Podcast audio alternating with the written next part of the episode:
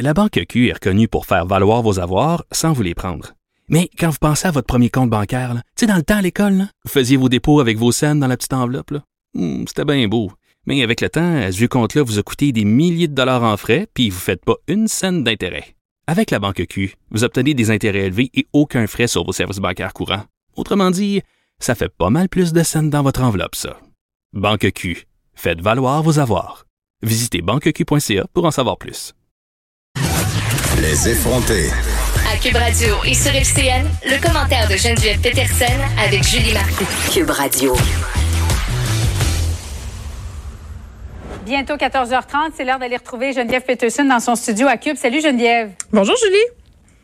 Alors, tu voulais nous parler hier de cette manifestation devant les bureaux montréalais de Pornhub. Euh, c'est l'un des sites pornographiques les plus importants à travers le monde et c'est pas pour rien qu'on a décidé du côté des femmes de le faire dans le cadre de la Journée internationale de la femme. Ben oui, Julie, puis moi j'étais surprise d'apprendre que Pornhub avait son siège social à Montréal. Je le savais pas. OK, c'est la propriété d'une compagnie qui s'appelle MindGeek et non, ce n'est pas un hasard si on a choisi la Journée internationale du droit des femmes pour le faire.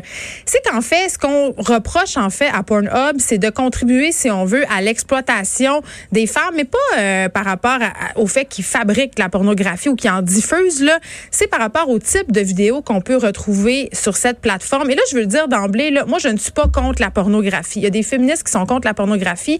Moi, je ne suis pas du tout la- contre la pornographie. Je suis contre, par exemple, l'exploitation et la violence faite aux femmes. Et sur Pornhub, une chose que je trouve préoccupante, c'est qu'il y a beaucoup de euh, pornographie vengeance, qu'on appelle en langage commun le, le fameux revenge porn, c'est-à-dire des vidéos qui se retrouvent là, des vidéos intimes euh, de personnes ou de personnes seules qui ont des rapports sexuels. Et ces vidéos-là se retrouvent là à l'insu de la personne qui est sur le vidéo, c'est-à-dire que euh, par exemple mon ex est fâché contre moi et il met une photo euh, d'un vidéo advenant le fait qu'on se soit filmé. Et là ça se ramasse et moi je le sais pas sans mon consentement. Et ça c'est excessivement problématique parce que sur Pornhub ce qu'on retrouve sur Pornhub, c'est pas seulement ce que MindGeek Il y a toutes sortes d'autres vidéos qui peuvent se retrouver Ben, sur ce site-là. ce qui est vraiment fou avec Pornhub, en fait, c'est que ce sont des extraits de vidéos pornographiques. Donc, les compagnies qui produisent la porno se servent de Pornhub, entre guillemets, un peu pour faire le teaser de ce qu'ils font, OK? Même si c'est illégal, ils ont compris, ces compagnies-là, que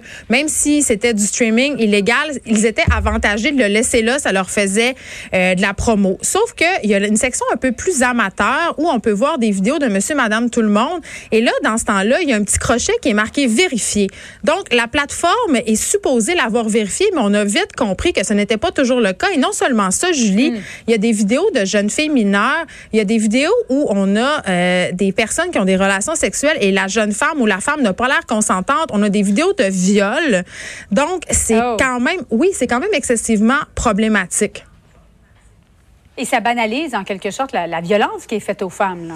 Ben, ça banalise, puis ça peut aussi exacerber, euh, par exemple, certains comportements.